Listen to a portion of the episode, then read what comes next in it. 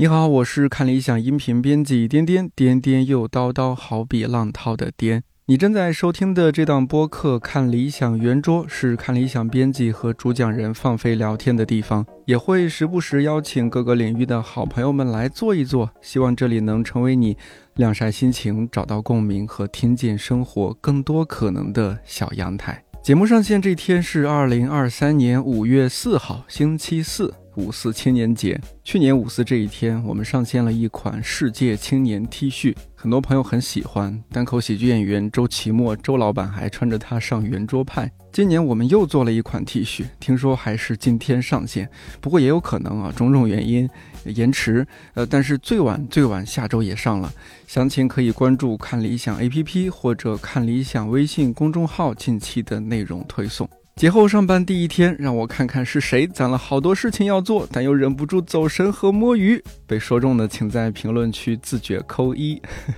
好吧，让我们一起放水摸鱼。这是一期线下录音整理。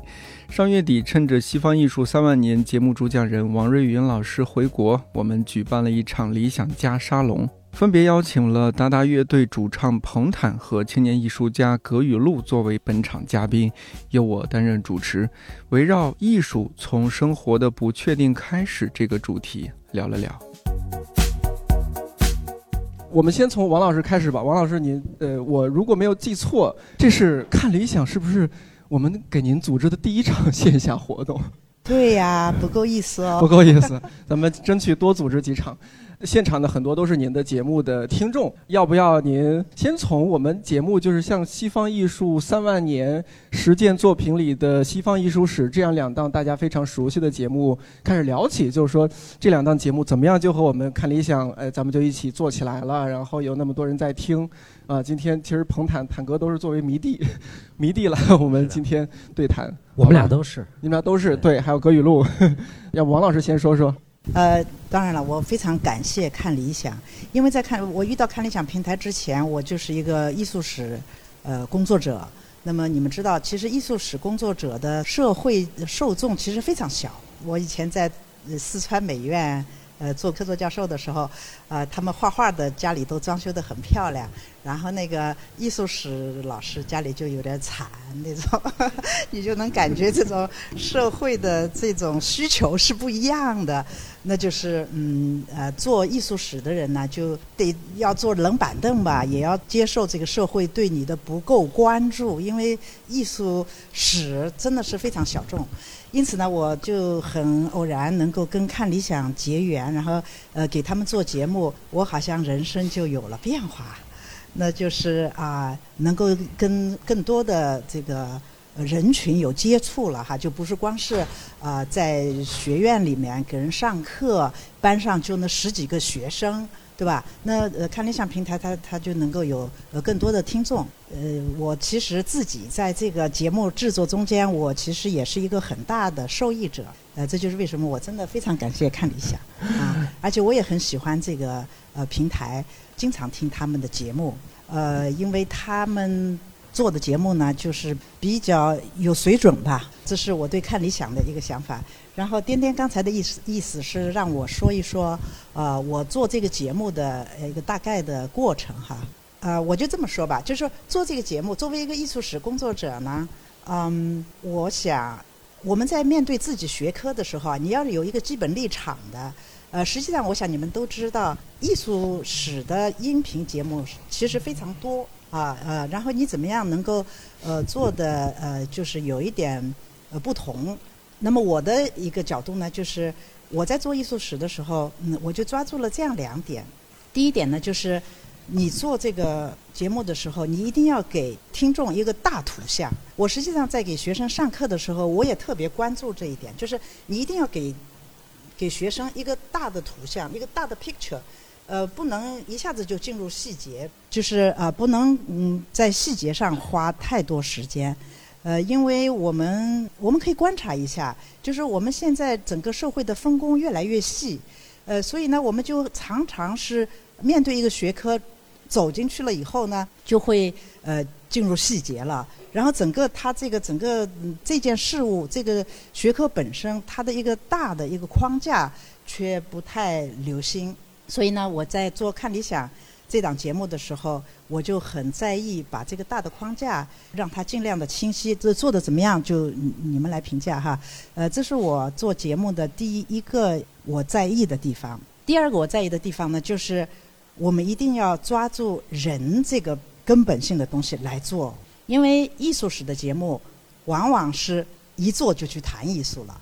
好，我们非常习惯这样，好像觉得艺术是一个很大的事物，而且我们很多人是不了解的，呃，因此呢，我们要费很大的力量和这个呃技术去把这件事儿说清楚。后来我在做的过程中，我发现其实艺术并不重要，呃，因为整个艺术史，呃，它这个整个流程，它告诉我们。艺术史，我讲的是西方艺术史哈，就是它尽管是一直在变化的，但是它在变化的背后有一个非常重要的动力，就是一旦艺术它出了这个跟人连接的这个轨道，它就要来一次革命，要把它拉回来，是不是？我们看那个古典艺术，古典艺术它呃发展的非常完备，技术简直无懈可击，是吧？后来它就是因为越来越权威化了，我们知道。任何事情一旦权威化之后，它就对人就是一种挤压。呃，那么我们都能知道，这个在创作上，呃，艺术家的自由就少了，那么就导致了西方艺术的这个变革，然后是现代艺术产生。那么现代艺术它要的就是要把那个失去的艺术家创作的自由再要回来。而实际上，我们看到他们一开始是做到了，因为过去艺术的这个表达只有一种方式，每个人都要服从这一个方式。那么后来呢，就可以有八种方式、十种方式，是吧？你可以变形，可以抽象，呃，因此就导致了这个艺术，它又把它扭回来。这个扭回来的要点就是你要让它更加尊重人这个对象。呃，我们看到这艺术史它就是这么发展的。但是到后来呢，这个西方艺术它又出现了当代艺术这样一个现象，呃，这样一个新事物。它也是因为在现代艺术的发展过程中间，它也开始慢慢的为艺术为艺术。呃，我们知道呃，art for art's sake 是吧？就是呃为艺术而艺术。呃，那么人的位置又开始少了。呃，我们看到在这个呃现代艺术完全确定成为一个呃西方艺术史上的明确的物种之后。它的权威性也随之建立起来了。那么这个时候，艺术跟人，它又产生了一种压迫。这就是为什么西方然后后来出现了当代艺术，要把艺术的这个框架彻底打破。他这么做的目的，也是为了把艺术再拉回来，再跟人发生连接。那么在当代艺术的语境中间，就是你可以不用任，它没有任何的呃手法限制，它没有任何的艺术正确，你可以做任何你想做的事儿。这也是为了让艺术能够跟人再产生连接，呃，对我对这个艺术史的概述大概就是这样。我只是要跟大家强调的就是，在艺术史的过程中间哈，就是我们要注意，呃，就是它跟人是一种什么样的关系。实际上，我们从可以从艺术的这个范畴扩大出去，在我们人世间的任何事物、任何东西，包括宗教，包括任何领域、科学。一旦它跟人的关系发生脱节了，我觉得就有问题啊！这是我从艺术史得到的启发。呃，我希望能够在我的那个节目中间也多少表达了这个呃这个立场。呃，我想我要讲的就是这些。谢谢主持人。谢谢谢谢王老师。你喝口水，这个水在这个左下方这儿有水给你拧开了。然后彭坦坦哥。坦哥会不会就是这第一次是你在台上这么的安静，而不是作为一个乐队主唱蹦来蹦去的，是吧？啊，要不说说咱们这个缘分吧？哎呀，今天来这儿好激动啊！刚才那个我们那个有幸你们安排的特别好，就是看理想让我们三个人，其实在之前我们有一个聚餐哈，就两个小时，然后饭桌上其实说了好多好多话。嗯，哎，你的问题是什么来着？你别紧张，就是说咱们这个缘分是怎么来的？哦，对对对，对 啊，好，缘分当然是因为看理想啊，听看理想，就是从看理想这个 app 上线以后，然后就哎，突然发现有这样一个平台，然后就开始找喜欢的类别啊节目去听。但是今天能坐在这儿，哇塞，怎么说呢？去年的年底吧，去年年底，年底啊，去年年底达达乐队最后一个 job，也是颠颠最后一个 job，是十二月的啊三十号，十二月二十九号，二十九号，然后我们做一个对谈。然后乐队和颠颠一起看理想电台，然后在那个对谈上聊了很多那个疫情三年的一些感受啊，类似这些东西。然后包括因为去年那里大队队刚刚发新专辑，在十二月，所以就连带着新专辑的宣传啊，再聊一聊那个啊生活的感受。然后到节目结束的时候，那天也是是不是也有点超时了，也聊了很久。对，聊嗨了那天。对对对。然后结束以后呢，我就在颠颠的那个 studio 的门口发现了很多就是参加过看理想这个平台呃做节目的很多宝丽来的纪念的照片，就贴满了整整一个门上，正面反面。我一眼就看见王瑞云老师了，然后，因为西方艺术三万年吧，这个节目，哇塞，我从二零年开始听，从第一季开始听到第三季，这是我在看理想这个 app 上反复听的次数最多的一个节目，就是我可以反复听。所以我当时看到那个照片的时候，我说哇，王云老师来过这儿吗？然后，然后丁丁就说啊，对啊，我们长期合作，我们做了很多节目。我说哎呀。我说什么时候能够？然后我当时反正就拍了那个照片嘛，就是留作纪念，还发微博，就觉得见到偶像的照片也是很激动的嘛。然后颠颠就说：“哎呀，他说你这么喜欢这个节目吗？”我说：“对呀。”我说：“真的。”然后颠颠就说：“哎呀，那回头线下如果有活动有机会的话，可以安排那个见面。”我说：“我当时还觉得，哎呀，因为当时你想疫情那个状态下，很多承诺是因为我客套的，我在想是不是客气一下哈。然后但是真的。这才几个月，四个月，四个月，嗯，Dream come true，对吗？哇哦，真的，我觉得美梦成真。哎呀，哎，我是没说跑题吧？我要说什么？挺好，挺好。跑题是一种风格，挺好。对不起，对不起，就是真的太激动了，太激动了。就是没想到今天还能坐在一起，哇塞，太开心了。哦，那那个播客改名了，原来咱们俩录的时候还叫看理想电台，然后现在叫看理想圆桌了啊，朋友们，我今天也是来做地推的，欢迎关注。对，酷。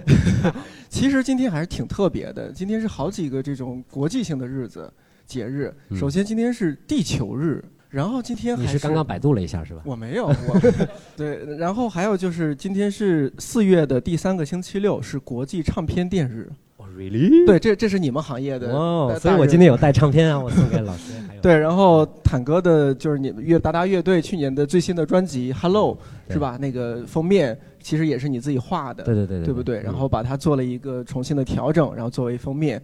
就是裁切了一个正方形，因为那张画是一米五乘一米，它是一个长方形。对对对对，大家也可以听一下，这确实是，当然一方面是因为我们要做节目，我要听。但是呢，做完节目，这个专辑真的后劲很大。我前几天去 KTV，我还唱了，唱那首《花式》，都有 KTV 了。对对对，正好有。它是不是盗版的呀？没有给我钱啊！我一搜发现有《花式》，然后我就唱了。那首歌挺好听的。哎，好吧，谢谢谢谢谢谢。对，好。然后呃，葛雨露，呃，其实可能大家是不是最早在看理想听到葛雨露的声音，是在祝宇杰老师的《艺术折叠》那档节目里边有一期。呃，非常的真情流露，艺术人生，是吧？要不葛雨露也来说说我们之间的一些缘分啊？为什么今天我们有这样的一个组合？今天这个组合。对啊，也是很神奇，因为，呃，先说我跟彭坦吧，也挺好玩儿，因为我很嫉妒彭坦的一段经历，就是他在这个武汉，他在湖北美院那边待的那么几年，因为我读的这个湖北美院，其实当时就搬到新校区去了，所以我我读书的那个地方就是一片荒地，外面就是黄土高坡，然后学校里面就宿舍楼，晚上还停水停电。然后周围没有任何的文化、生活、艺术的那种气息，就在那种地方，然后把这个美术学院的四年熬下来了，感觉读了个假美院。但是彭坦他虽然很谦虚啊，说他自己没有怎么读美院啊什么的，但是他在那边，他在老校区区却接受到了非常正统那种武汉的那种文化气息、氛围、周围的那个东西，所以我很嫉妒。但没想到今天在这个地方，然后再碰上，再来聊美术。然后中午他给我看了他画的画，哇塞，画的真好，所以就很惭愧，觉得哎呀。我我这个虽然读了美院，但是我感觉更像个假的一个外行哈。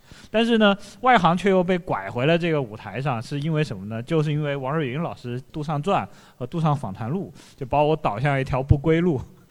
我本来画画画的也很差，美术学院呢比较喜欢调皮捣蛋。如果不是说呃杜尚啊等等这一系列这种东西被引入到这个艺术系统里，给艺术系统打开一个可能性，就是刚刚王老师说的当代艺术什么都可能，什么都可以，你想怎么弄就怎么弄。我一下子哇，我以前那些调皮捣蛋的东西一下就找到一个输出的地方了。以前呢就是就觉得这人不正经，但那之后我就可以说，哎，我做的是艺术。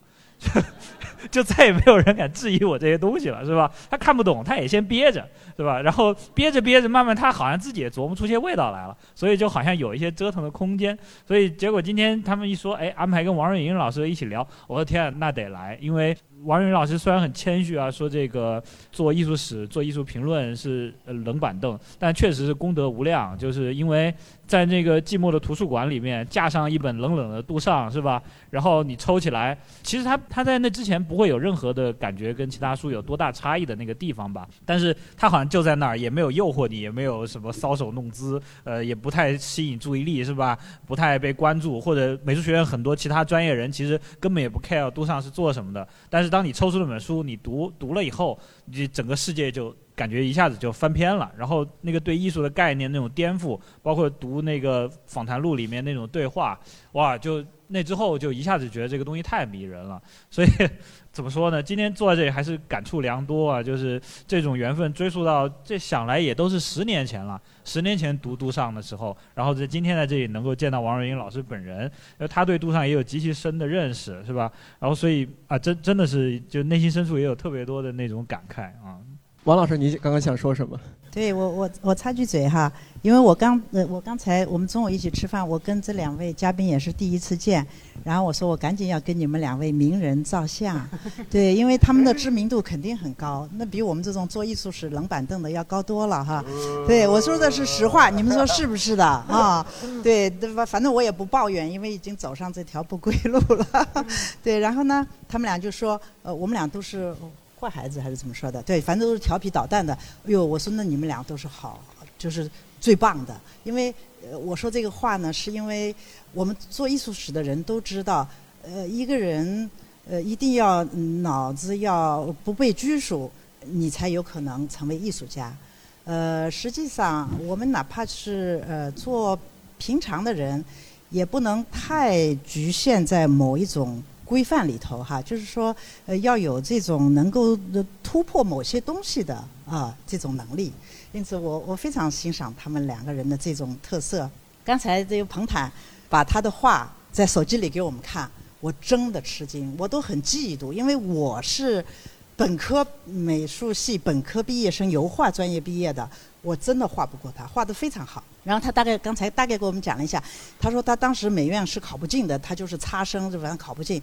哟，我说你幸好没有考进去，然后你被这个救了啊。他现在画得非常好。不过我说这个没有没有要吐槽呃艺术学院的意思哈，我只是说。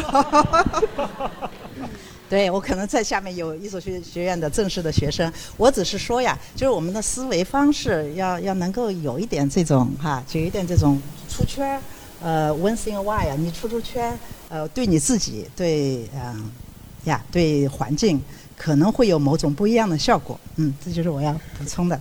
好，谢谢王老师。呃，您的在看理想的第一档节目是实践作品里的西方艺术史。第二档节目是《西方艺术三万年》，然后《西方艺术三万年》第一季呢是在二零一九年十一月上线，二零二二年的一月份呢第三季完结，整个结束。其实这个过程都是我们生活在有点水深火热当中，对你也知道的。然后这个过程当中，您是一直我记得是在美国对吧？然后这个过程呢和呃您的音频编辑。燕玲一直在这样沟通，呃，对，然后呢，呃，刚刚您已经简单的说了一下我们的缘分啊什么，我想请您再稍微具体讲讲一些节目幕后，比如说这样一个有有时差，然后跨时区这样一个沟通，包括我们的编辑很需要鼓励啊，他这个改稿子您觉得，包括是吧？还有一些录制啊，您是怎么样去录制的？可以聊聊这些节目幕后吗？呃，其实呃，这个颠颠提的这个问题呢，就是很多属于技术性的。嗯，没有特别大的描述性。呃，我其实应该描述一下我的心境。嗯，好。对，因为呃，在这三年中间，我们不是中国，全世界都面临了这样一种经历。呃，所以一开始，我相信所有的人都在看手机上面发的各种消息，然后被各种呃现状、各种事件忧心哈、焦虑。我想大家都有这个呃经历，尤其是疫情刚开始的时候。其实后来我就越来越意识到，呃，其实这件事情是要把它处理好的。一方面是因为做这个节目，你也没有那么多时间去看手机；第二是，我发现等到事过境迁之后哈，这这当然是后来了。呃呃，我就发现这个到事过境迁之后呢，就是所有的这些焦虑啊什么，你都是有点浪费掉了。就是因为你焦虑啊，你你生气啊，你着急，这都是耗能量的事情，而且相当耗能量。然后我呢，认识一个小师傅，是云南的，他的年纪非常小，比我儿子还要小，非常自在的一个人。然后我在疫情期间，我就看他发的朋友圈。永远是花好月圆，真的是我非常吃惊。然后我还问过他，我说：“我说你对于疫情的这些这种情况哈，呃，你是怎么看的？”他就回了我四个字：“阿弥陀佛。”我想这个这这个蛮妙的。因此呢，我我要是能分享，我也就只分享这个，就是呃，疫情这三三年，全世界人民都水深火热哈，呃，但是。我想，我们在人生中间，在人类历史中间，永远有起伏，永远会碰到这种逆境。然后我们要注意了，碰到这个时候，你要学会观察，你哪些事情是白浪费的，哪些事情是不浪费的。那对我来说，比较不浪费的就是做节目，他也救了我，是吧？要不然我有大量时间去刷手机，然后焦虑，然后发评论。你你也帮不上什么忙啊，这就是呃我的体会。嗯，好，谢谢王老师。我们今天的主题是呃艺术来源于生活的不确定。呃，其实我我不知道大家有没有缓过来。我偶尔就是如果没有那么忙的时候，还是觉得好像没有从过去那种不确定的生活当中缓过来。比如说我回家。然后哦，这就出高铁了，这就进小区了，这很有点不可思议。不知道您方不方便说一下，就是在像在《西方艺术三万年》这档节目里边，那些艺术家面对他们生活中的不确定的时候是怎么样去面对和处理的？我们也适当的做一些节目回顾，因为这也过完结蛮久了，大家一起回忆回忆。我只能这么说，就是呃，生活永远是不确定的。你哪怕就是一个有钱人。你哪怕就是生活很好像很顺了，但是是无常的，整个宇宙人世间它是无常的，所以这个不确定是永恒的，可以说哈。但是我们作为一个生命体，在面对这个不确定的时候，你一定要有一个特别确定的东西。任其逆水三千，我只取一瓢饮耳。我觉得这是一种智慧，就是我我们面对这个不确定的世界、不确定的人生。我们要有一个很定的心，这个很定的心其实不复杂，就是你就把自己生活过好。其实我觉得我们不用谈特别大的目标，不要谈成功。我对成功学我是很怕的啊，呃，因为那个东西它会扭曲你的人生，会让你受到压迫。我觉得我们应该回到最最根本的事情上来，就是你怎么把这一生过好。因为我在艺术史中间。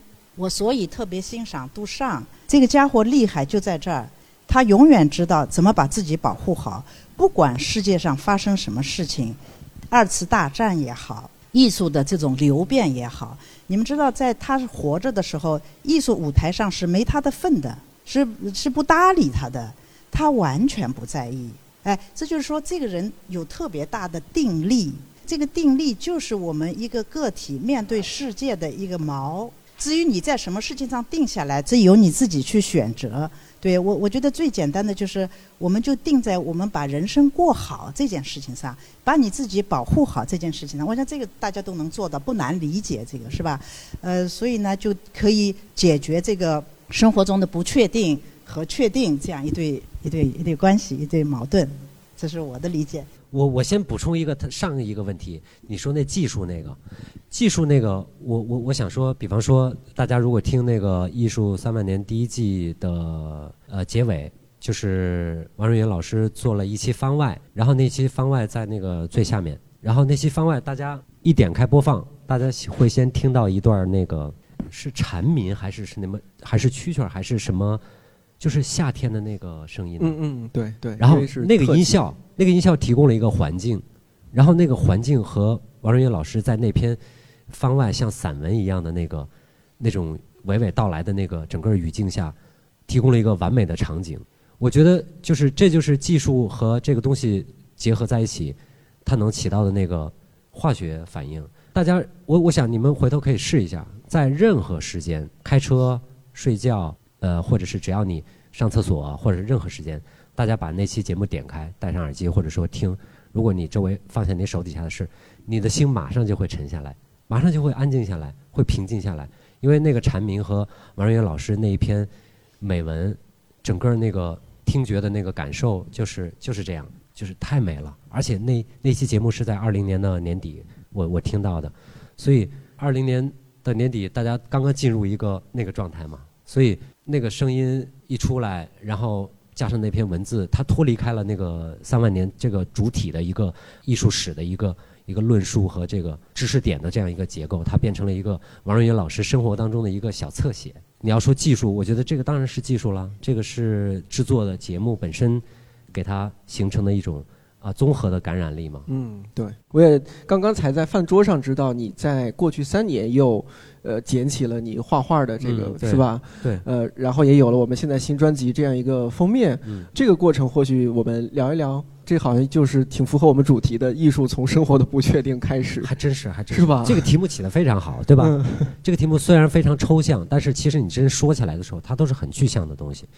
就是这三年大家，呃，生活都经历改变，所以我觉得那个我们去年年底在那个时间点做那期节目，我说了很多话，但是我我记得你后来反复提醒我一个点，说啊，你说的那个很重要，就是说这三年没有虚度啊，因为你们做了一张唱片，对不对？对对，所以其实很饱满嘛，我觉得就是这三年过的，大家其实都是从这三年开始转向一个观自在的一个状态。因为在那之前，我记得一八、一七、一八、一九年，其实我现在回想起来，那个时候生活其实很沸腾的嘛，而且有很多。因为互联网已经进入到了一个非常信息量非常爆炸的时期，所以一七、一八、一九年，我记得很多事情都是大家都在忙忙叨叨，然后很紧张，而且开始出现了各种那种词汇，对吧？对就是那种网络流行词汇。互联网词汇，对，让所有人都 confused，就是好像都必须要要紧张起来、忙碌起来，感觉要不然你待着你就跟旁边格格不入了。大家那个时候都是那个状态嘛。然后一到二零年，裤衩，嗯，对，杀当了，都别动，嗯。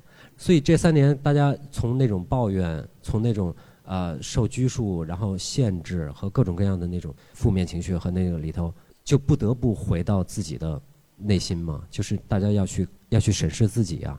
就是王瑞云老师说如何过好你自己的生活，所以我其实也是在那几年，我记得我我以前从来不会看那种什么哲学书，但是我我也在那两年买那个，就是疯狂的看那个陈嘉映老师。的那个何谓良好生活？我一看这个题目，我就觉得这就是，这就是我现在应该学习的东西，就是何谓良好生活这个问题，大家都需要问自己，对不对？虽然那本书最后翻来翻去，我觉得我好像也没有得到答案啊，但是我觉得在这个过程当中，好像是不能说说悟到什么，而是说你在这个过程当中，你其实无形当中你已经改变了你的你的一种生活的一个状态，就是比方说你会。把像刚才王老师说，我为了录节目，我就不能刷手机了，一样嘛。你看书的时候，你也干不了别的事儿。画画也是，画画也是 一个一个逃离嘛。就是一开始我我一开始我媳妇儿还以为我画画是一个逃避嘛，其实我我内心深处还真有一点这个想法。但是但是真画起来之后，我发现还是挺滋养的。就是因为我也不在乎我我的画被别人怎么评价，因为我也不拿出来给大家价值，所以就很自在呀。然后我觉得，就是二零年疫情开始，听到这个王润月老师的节目，刚才那个歌宇也说，就是其实无形当中，好像生命中，就是因为一个很小的点，然后这个人和这个人做的一些事情，就把你的生命就哎推了一下子往旁边儿。你心里这么想，这件事情它就会这么发生。我觉得过去三年特别重要的就是，呃，人呃会往下坠，但是呢，你得找到一个一个抓手，让自己不那么往下坠，对吧？你像你是这个听王瑞云老师节目啊，或者看陈嘉映老师书啊，王老师呢就是忙于做节目，没空刷手机。像我也就是养花，我之前就是瞎养，但这这几年因为你只能宅在家。你就就开始养花，我我都现在自称花，大家都花艺突然具备了各种技能，是不是？哎，你有疫情有没有是长什么技能？有，我把宫崎英高的《只狼》打穿了。啊，那个有没有，比方说做饭比以前水平高了一些。那些感觉跟之前差不多。就我我是特别自豪能把这游戏打穿，因为就是有的时候你两天就只跟一个 boss 打，这这在平时是不可能的，就是 OK，它特别枯燥，但是你在那会儿就找到那种乐趣，你知道吧？呃，对疫疫情还是还是当然会带给一些独特的体验，但是有的时候它也还是有很多的痛苦或者很多东西都停滞，很多计划就是有时候今年聊了，明年就你过一段时间吧，你发现弄不成，再过段时间再弄不成，然后你隔着问了几次之后，突然答复就变成了说可能弄不了了。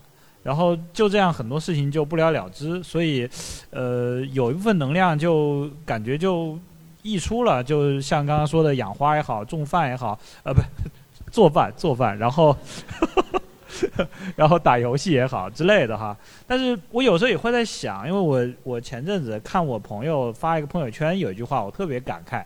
他说：“这个时代的车轮碾过你个人的这种精心规划的时候，根本不会有一丝的怜悯。”哎，我觉得这个对啊，因为就是其实，在疫情来之前，很多人经常都会问你明年有什么计划。当然，现在又开始问起来了哈，说你今年有什么计划？你后面有什么计划？我其实我是个特没计划的人，就是那种计划有的时候就是是一种确定性吧。你急需找到一种未来确定性，就是今年是吧？呃，收入什么五十，明年翻番到一百，后年什么两百，然后 KPI 绩效什么的，一点点往上涨。房子八十平换成一百平，六环搬五环，五环搬四环，什么两居换三居，这种计划是吧？结婚生孩子，生一个生两个，这种都是在给未来寻找一种确定性。但是当突然一下子大的这个时代，这个外外部环境如此剧烈变化之后，一下子你你原来的计划全部就失效了。这个时候你发现那些其实有些这中间有很大一部分有点虚，就它跟你其实也没有那么必然关系，它没了好像也行。那你可能就不得已去找自己跟自己生活的关系，跟跟人和人的关系。一找这种关系，就我就想刚刚王老师说的这个，其实艺术就是不断的把人跟人拉回这个和人的关系嘛。所以其实这个时候，它其实是不是艺术也没那么重要了。但当你专注于这种跟自己。真正有真切关系相关的东西的时候，其实很多这种艺术的可能性其实就在酝酿。你你可能是吧？你专注于像我我我有个朋友，他他说疫情他就挺享受做菜，而且描述很细。他不是说享受做出好食物，他享受的是说那个刀刃跟食物划开的时候那种划过的感觉。这已经到非常细的程度了。而平时很忙的时候，你别说那个，就是你只会吃外卖嘛，对吧？那那我觉得这些其实这种细微的观察，它其实慢慢的就可能导向一些很个人的经验感受。这可能最后也不知道，因为一说一定要做个艺术呢，就会变得特功利。但我觉得到那儿的时候，其实他已经获得了一种近似于艺术品的一种体验，一种或像刚刚说读哲学书或者你听那个蝉鸣的那种感觉哈。我觉得他就是在。外部的这种很多东西被切断之后，你一下子就会往里走。这种还是还是一种特殊时期的一个一个难难得的一个体验吧，我觉得。呃，我其实过去三年啊，就是对我，因为三位是又是艺术家，又是音乐人，又是艺术史研究研究者，像我和同事，我们这就是算是职场人啊，朝九晚五啊这样子。其实过去三年对我们有一些影响，就是我们会反思很多事情，比如说反思，哎呀，我们必须得在这个公司这样的上班吗？是吧？居家办公行不行？或者是最近大家也讨论说上四休三行不行？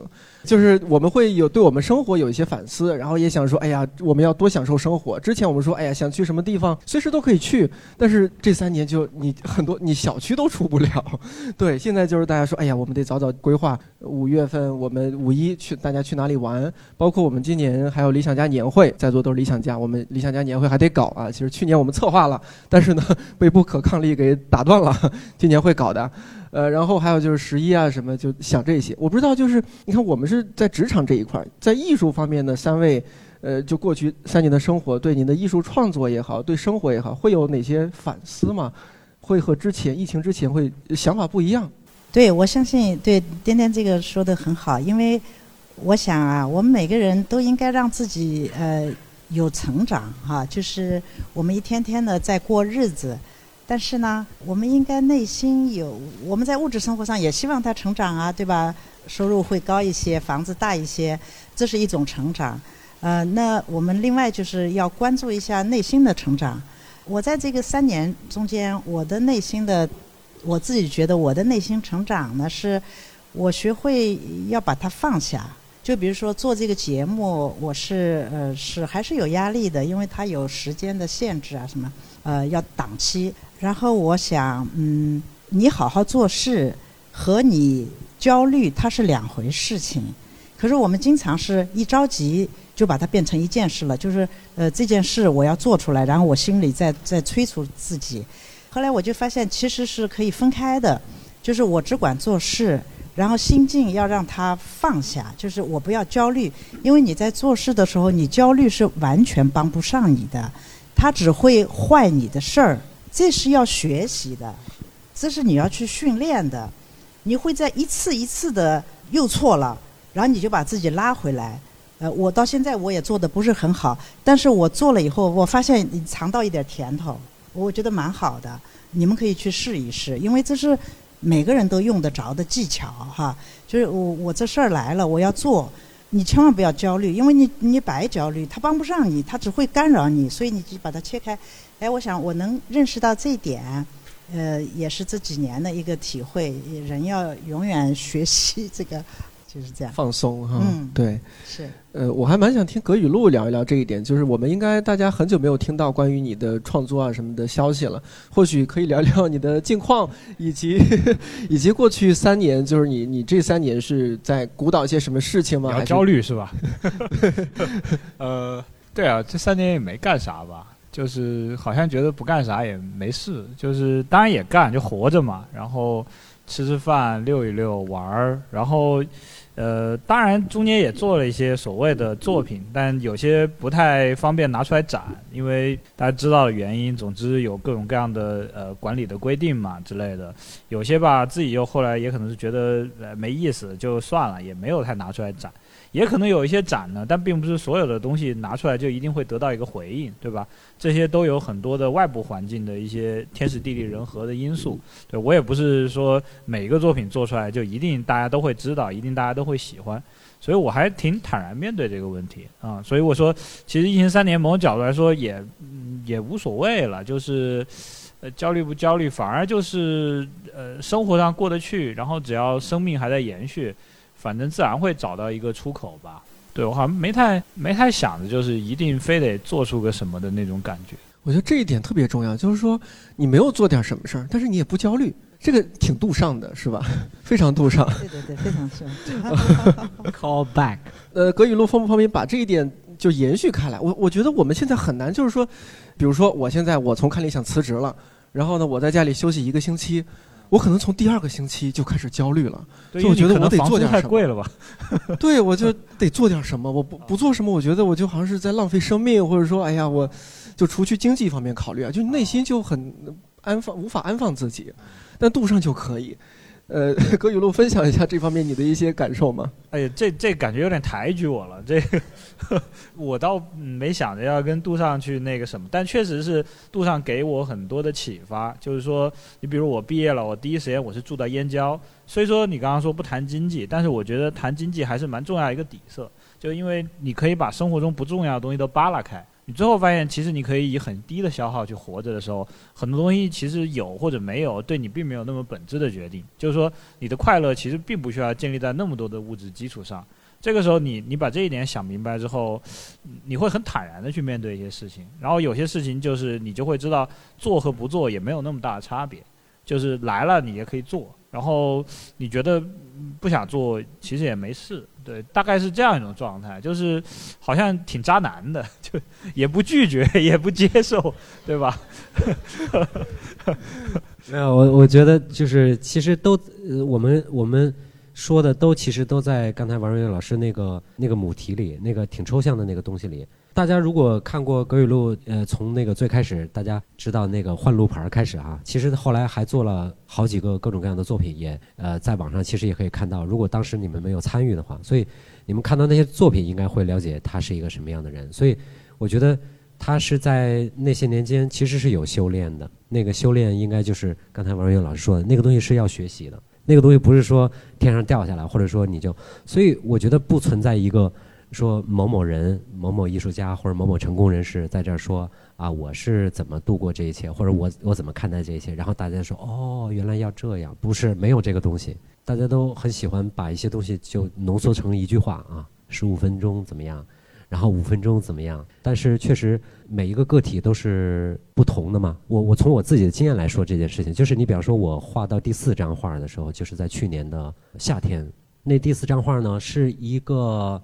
呃，一六年法国拍的一个叫《Human》的一个纪录片里边的一帧，那帧我当时看那个纪录片的时候，我看到那一刻我就震撼极了，我觉得震撼极了。然后我就把那帧抠下来，然后抠下来之后，因为我觉得画画其实有时候画什么很重要，有时候怎么画也很重要，所以 这个问题非常的，哎呀，非没有没有一个我我还我没有一个答案，但是但是我就觉得这四张画，因为它都是一个画照片的一个方式，所以我就想。那还是完整吧。其实我画到第四章的时候有点累了，因为每张都是三个月、四个月。然后，但是这第四章，呃，我用到那张照片的时候，因为那一帧，呃，大家如果看过或者答对对新专辑封面，那是一个局部，就是那个画面上大概有八百多，将近九百个人吧，就小一千人，在一个一个画面里啊。然后呢，那些人全都是在泳池里。当时那是拍的深圳的一个嘉年华公园吧，欢乐谷，还是还是什么，我不知道。拍的当时公园里的一个场景，那是一六那个片子是一六年出的，所以那个场景应该是一三一四年，呃，因为那个法国那个团队做这个纪录片前后历时很多年，所以我也具体不知道拍的是哪一年。但是那个场景每一个中国人看到都会有感触，那是我们曾经记忆里，甭管你有没有参与，你一定会很亲切的一个画面，就是拥挤，就是几百个人在一个人造泳池里面拥挤，那种拥挤就是。连彼此之间那个泳圈都挤变形了那种状态，然后那个拥挤在一个那么大的一个画面里的时候，你会觉得哇，就是个体都已经不重要了，就是一片拥挤嘛，哪有个人啊，哪有独立的东西？没有，大家都是一样的状态。所以当时那个我我我捕捉的那一刻是他们都在泳池里看向一个方向，那个方向就是他画外有一个人造浪马上要来了。因为他那个泳池是一个，不是一个游泳池，是大家都在里头等一个人造浪。那个人造浪是一个巨型的机器翻起一个浪，然后大家就哇，然后所以那些人上千的人在那个泳池里挤成那样，就是为了一起感受一个人造的海浪。然后那个场景太棒了，我觉得太棒了。然后我就我就说我要画这个，起稿画那个线条就画了四天，然后之后就开始上颜色。上颜色我想的很简单，我在那张画上我用了一个跟以前不一样的方式，就是我用丙烯笔。我之前都是用颜料，丙烯呃笔刷加颜料。但那张画因为太细密了，我决定试试笔。然后呢，呃，我就开始一个一个人画。结果第一天画完了之后，我就有点后悔了，因为我画了整整一天，只画了大概四个人五个人。就第一天画了大概五六个小时，只画了一个小时一个人，差不多是这个速度。我一想，这张画八九百个人。我得画到什么时候去啊？然后我就害怕了，我就觉得我这个头起的有点太狂妄了，所以我后来就在自己折。我说：“哎呀，没准这个东西就越画越熟练呢。比方说，第一天画五个，第二天熟练了之后可以画八个，然后再越来越熟练之后，我一天可以画十几个，越画越快，这张画还是可以在三四个月画完。我当时是这么想的。结果第二天画了四个人，第三天画了六个人。”最后画了大概半个月过去，平均下来每天最多也就是五六个人，我就崩溃了。我说 no，我没有那么多时间完成这张画了，就不知道该怎么办了。停下来吧，不可以，画完它做不到。然后我就害怕了。然后我在这个过程当中一边很痛苦，但是我一边发现了一个一个事情，就是我曾经以为这池子里几百上千的人都是差不多的人，他只是一个群像，就是。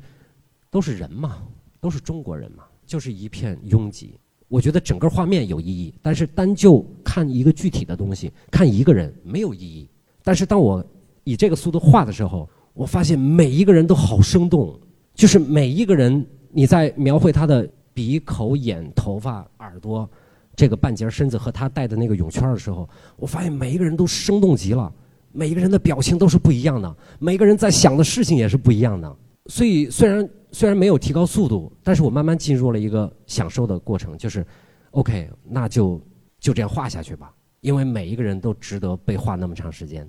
最后一直画到去年的夏天到秋天的时候，因为要发专辑了，就是乐队的事情排上来了，就没时间画了，我就画成那个样子，画了大概三四个月。实际上，我觉得画了整幅画面的五分之一有没有都不一定。对，都可能都不到，还有大量的人都只是一个线稿。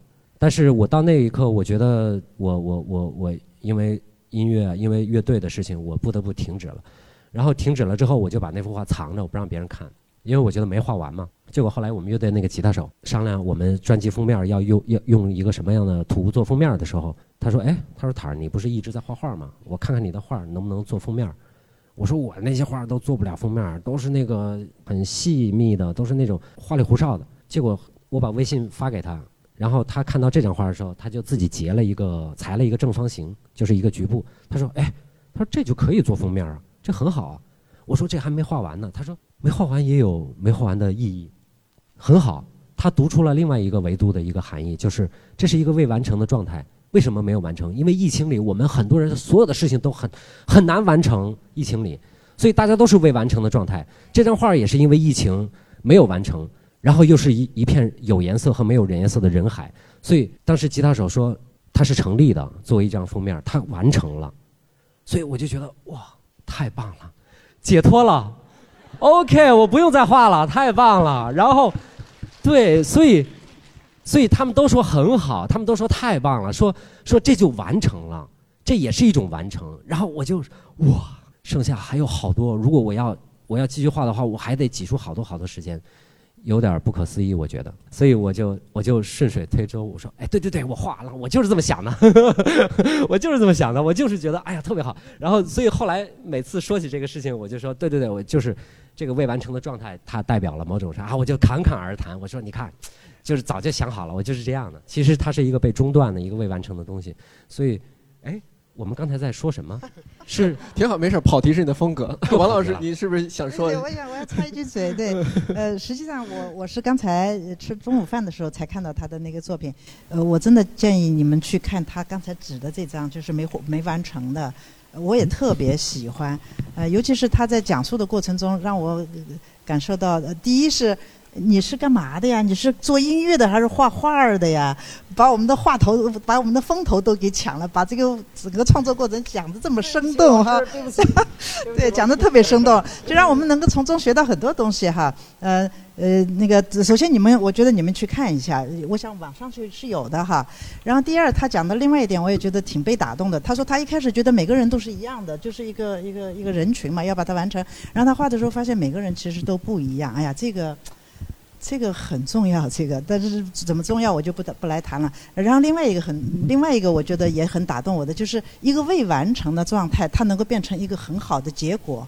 其实我们要学会接受这个未完成，其实是有点难度的，因为我们的教育，我们的一个既定观念就是一个事情一定要把它完成，其实未必。呃，我我我有一个呃经验是，我有一次看一个伊朗电影。嗯，导演他的名字我忘了，他就我我可能一讲你们有人会知道那是什么电影。他就是拍一个电影的时候呢，请了一个小演员，然后那个小演员就是整个照着正常的情节在这样拍，结果那个小演员在情节中间叫他假装是手背受伤了，打一个绷带，然后那小演员就生气发脾气不肯，然后那个拍摄的就把那个拍下来了，哎，然后就作为他正常的那个剧情，他是不在里头的。然后就呃这段要剪掉的，但是那个导演就灵机一动，就把那个沿着那个情节就走下去了。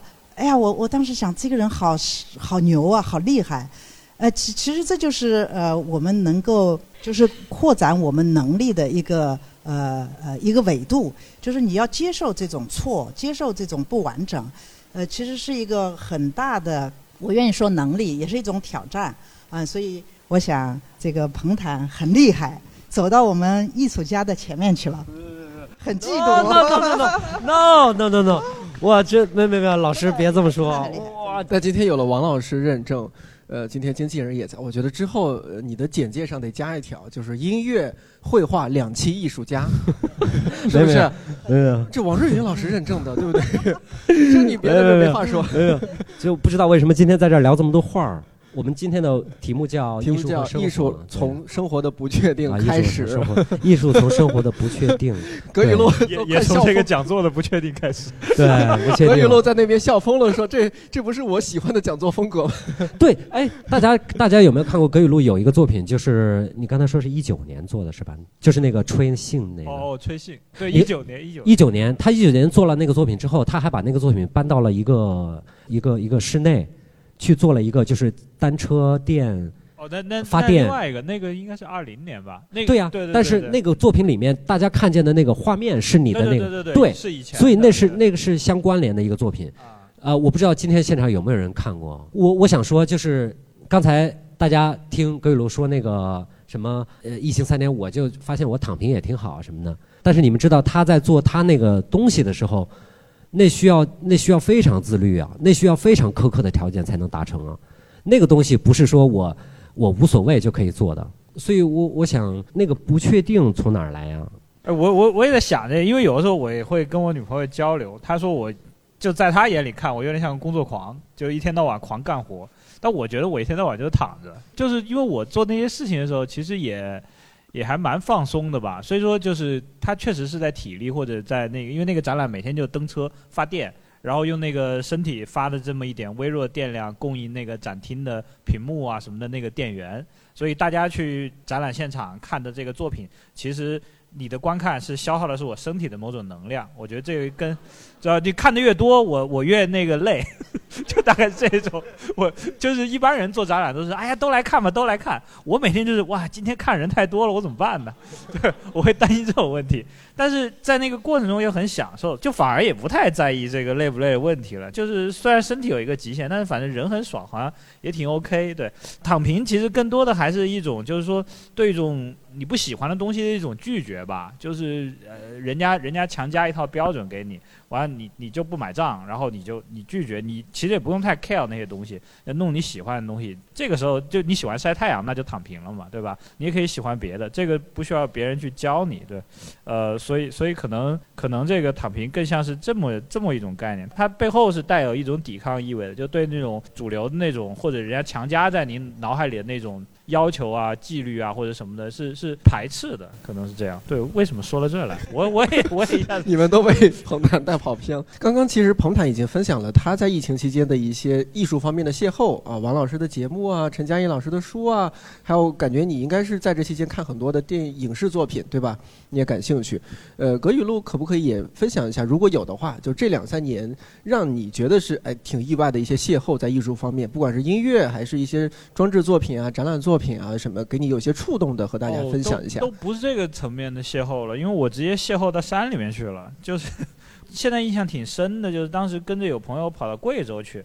然后他，因为他他的他也很牛，他就在山里面转转转，碰见一个村民，然后村民问他干嘛，他说听说贵州有很多洞，然后他也不认识这个村民，村民说我知道很多洞，然后他一个小姑娘就跟一个不认识的陌生山上碰见一个村民，两人就到一个山腰里面的某个洞里面去了，然后就探洞。我说你就这么信任他？他说就是的，就是一种他根本就没有带那些预先的所谓的安全或者什么的，他他就是很野的一个朋友。然后完了，后来他就把我们也带那个洞里去。完了，那是另外一个世界，你知道吧？进去以后，你面对那洞是上万年形成的，它它不是大家平时玩那种就打了五颜六色那种光的那种那个那种溶洞，就是风景区还有管理人员安保证你的安全。那个地方你死了连尸体都找不到，就是里面全黑，你带头灯，然后然后手电筒什么的，然后你走走不好，脚一滑，你旁边那个呃。你就不知道几十米、上百米深，你就进去了，然后就扎在那个石笋上，你可能就挂了，就那种感觉。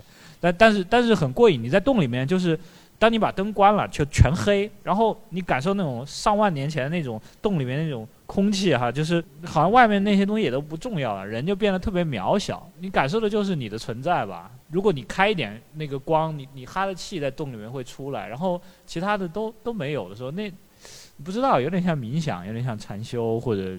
你要说疫情，我其实现在脑袋里第一个蹦起来是这个，当然其他的书啊、电影什么的回来也看节目啊什么的，但是我觉得好像在那种生命体验的跟相比的话，我我我会觉得那种更纯粹的一种东西，好像让你让你觉得是更不知道，他那个精神力好像更强，它大自然的力量吧。呃，王老师就是刚刚听了他们两位这年轻的艺术家的分享，然后呢，呃，我我我想听您也分享一下，就是特别是西方艺术三万年完结之后，呃，这一年多，您在艺术方面有一些什么呃比较新的一些邂逅啊，或者说看到不错的东西，想和大家聊一聊的，这些可能也没来得及做番外，咱们就现场和理想家们就可以分享一下。嗯哎呀，呃，惭愧，我我不像他们，他们好像这个创造力很爆棚哈，可以做这样的事情那样的事情。你们要知道，我们在美国的生活是很单调的，因为美国的社交也很少，然后我们常年居家，倒也是衣食无余了，但是就是很 boring 那种。因此呢，我去年结束了以后。我们做的一件事，我跟我先生做的一件事，就是我们就总总算可以开始旅行了，因为呃外面开放的早一点，呃就可以去旅行了。要说旅行的感觉的话，就很大陆货了，我想也就很难分享什么了。我们去了西班牙，我们去年从去年春天这个时候开始，我们去了西班牙，去了约旦。后来去了埃及，然后呢，又去了墨西哥，呃，去了南美洲哈，墨西哥、阿根廷，然后又去了南极。哇，都是我想去的，都是想去的。巡演过去。是，这就是我做的事儿。呃，好像里面没有什么特别呃 exciting 的，它本身旅行本身是很有意思的啦，所以我有点惭愧，呃，讲不出什么干货来。倒不一定非是干货，我觉得您挺个人的感受，我们就爱听。好，我讲，我我这个嗯要说感受，我有一个感受可以跟大家分享，是个故事哈，呃，不是属于我个人的感受，是一个历史故事。我不知道你们多少人知道这个故事，因为我们去了南极，然后呢。我们在南极的科考船上，我听到了，因为我对南极完全没有做过研究，然后就听到这样一段故事，我觉得蛮打动我的。我可以跟大家分享一下。这个故事是这样的，就是你们知道，南极是整个大陆、整个地球里面最被晚开发的、发现的，呃，去人类涉足的一个地方。但是，一直到十九世纪末才知道那是确定是一块大陆。好，后来呢，嗯，这个西方的不同国家就探险队就想。获得我能够第一个到达南极点的这个荣誉，呃，后来是挪威的探险家叫嗯阿蒙森和英国的一个探险家叫 Robert Scott，他们两个带的团带的队去争取到达这个南极点哈，作作为第一个。那么这两家在竞争的时候呢，我们可以想象在。二十世纪初，十九世纪末，十九世纪末，二十世纪初的时候，英国的国际地位是非常高的。我们知道大英帝国哈，这个在世界上有如此多的殖民地，而且尤其是他们在海洋方面的探险和探索方面居于领先地位。因此呢，这个英国人呢就觉得这个荣誉一定是我们英国得到的。他们的这个探险队的队长呢就是呃呃 Robert Scott。那么 Robert Scott 他就肩负着这样的呃这个使命，就是我要。代表我的国家能够拿到这一份荣誉，而且他觉得这是胜利在握的事情，因为英国方面的探险的各种技术，呃，科学技术的这个水平都很高。而那个挪威的阿蒙生，挪威你想是个比较小的国家嘛，它的呃整个国力、整个国际影响力都比较相对比较要低于英国的。他们的探险队呢，就变成一个很个人化的行为。这个阿蒙生他自己就是想做这件事儿，他在很小的时候就呃有这样的念头，就。要去探险，而且要去达到那个别人做不到的事情。因此，在这样两个背景下，我们就看到这两这样两个队，它的这个呃 motivation 是不一样的。挪威的是一个个体化的行为，呃，英国的是一个国家行为。呃，所以呢，这个英国的队，首先是船很大，船上带了有六十七个人，呃，这个阿蒙生呢就只有十九个人。然后这个阿蒙生他们要去的时候呢，就是他只是。非常务实的知道，就是我怎么样能够保全自己，然后回来。那么他就吸收了在极地生活的原原住民的那个生存技巧，就是你必须用兽皮做外套，你的任何毛制品只要沾湿了以后，那是一定那个是很惨的，就是你就湿了，你就不能保暖。还有一个呢，就是用雪橇狗，这是一个最有效的运输工具。因此，这个呃阿蒙生他就是呃也就船很小，带了十九个人。然后就呃带了基地狗去做这件事儿，最后是他赢了，然后那个英国的，他这个嗯船大人多，装备非常先进。他们当时还带了那个极地摩托，而且还不见得呃就瞧不上雪橇狗，带了是呃这个西伯利亚的矮马。呃，这个西伯利亚矮马速度快，然后拉的东西多。呃，结果事实证明，他的这两件事儿都做错了。第一，那个雪地摩摩托到了那个南极，很快就一堆废铁，因为天气太冷。那个矮马呢也是很费劲，为什么呢？因为矮马你要给它带草料，呃，它过夜的时候你要给它筑雪墙，呃，所以你要费很多力气。所以在这些方面，他们都嗯浪费了很多人力，而且把那个呃船上的空间都给占了，补给不够。而那个嗯呃那个那个阿蒙生的，他们就呃船上的不带这些多余的东西，呃那些基地狗根本不要你去给它专门特别的 food 哈。呃，你们知道马是要专门带草料的，可狗就是它跟能能跟人吃一样的东西，然后你的任何捕猎的呃海豹啊什么它都能吃，所以它是最最简便的。呃，这就是为什么后来呃最后赢的是阿蒙生。阿蒙生因为他的船上带了足够的吃的，嗯，然后就呃达到了目的，然后安全回来了。其实到南极探险，重要的是你的补给必须足够足够。这个英国的船队就是因为呃带的东西太多，呃不是就就带的额外的东西太多，那个带那个补给就不够了。呃这样一来，他们后来到了嗯基地的时候，呃机械又不能用。马又呀又不行，死了或者怎么样？结果他们后来即使也到了南极点，回来的时候那个补给非常少，最后他们五个队员就全部冻死在那里了哈。呃，这个故事就是这样。我觉得他们给我的启示就是，我我觉得蛮重要的，就是你生命里面不要有宏大叙事，这个蛮可怕的。啊，这种宏大叙事，我们在平常的呃生活里面，它是显示不出来，它那个危害是显示不出来的。实际上，那个危害是有的，啊，它在慢慢的磨损你的生命，它不像极地环境，它能一下子把这个彰显出来。因此，这就是我在南极的旅行得到的一个很珍贵的启示。谢谢大家的时间。好，谢谢王老师。